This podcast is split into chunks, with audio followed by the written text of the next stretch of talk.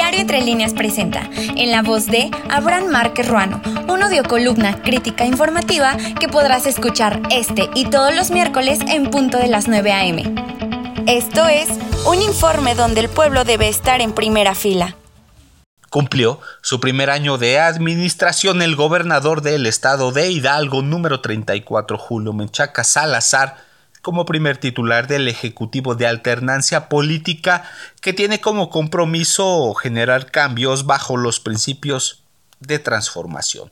Un mandatario que tiene una relación importante con el presidente de la República y su mutua visión de un país al que se le deben de suministrar modificaciones al modelo de gobernar bajo un cambio total de régimen.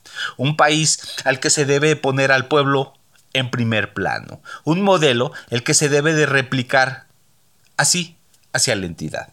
Habría que referir, el titular del Ejecutivo, Julio Menchaca, comienza con los mejores posicionamientos de los cinco gobernadores mejor evaluados a nivel nacional, de acuerdo a diversas encuestadoras como por ejemplo Mitowski, por citar alguna. Muy seguramente Dicha distinción se ha alcanzado por los diversos acercamientos que ha tenido durante su primer ejercicio de gobierno al visitar los 84 municipios en la entidad a través de las denominadas rutas de la transformación con sus foros de escucha a la ciudadanía. Porque habría que decirlo, no solo se trata de ir a visitar las regiones para hacer y hablar de su política, sino el de llevar respuestas a esas necesidades de infraestructura a los municipios en educación, salud y de servicios básicos, como lo dicta la justicia social, el Estado democrático e igualitario. Por eso es importante, se debe de sentar al pueblo en una primera fila de cualquier informe, porque ellos son quienes deben de respaldar y atestiguar los trabajos de transformación y dejar de enumerar los asientos por importancia, poder político hacia los más encumbrados. El pueblo siempre será el protagonista y el principal receptor. Un Estado relativamente joven como entidad federativa, pero con grandes necesidades por democratizar las oportunidades de sus habitantes hacia todas las regiones, y así dejar de la media nacional de la pobreza que se ha ocupado pues, por periodos prolongados. Por eso habría que decirlo, y debe de decirse y debe de recalcarse. Pero esta situación es la que debe de motivarnos aquel llamado proceso de transformación no solo dependa de los poderes del Estado, sino el de las mentalidades y de las conciencias de los habitantes para salir adelante.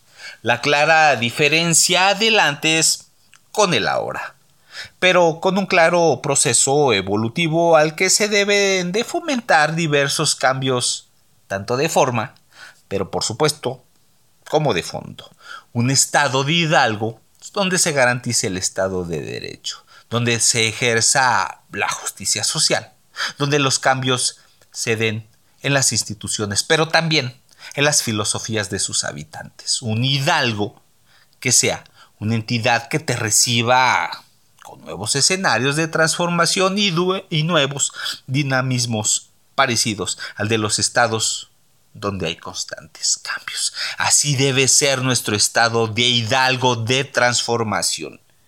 Y no el estado con rostro que parece abandonado hasta por sus propios gobernantes. Es cuanto a mi comentario. Esto fue en la voz de Abraham Márquez Ruano, una producción de Diario Entre Líneas que podrás escuchar este y todos los miércoles en punto de las 9 a.m. Hasta la próxima.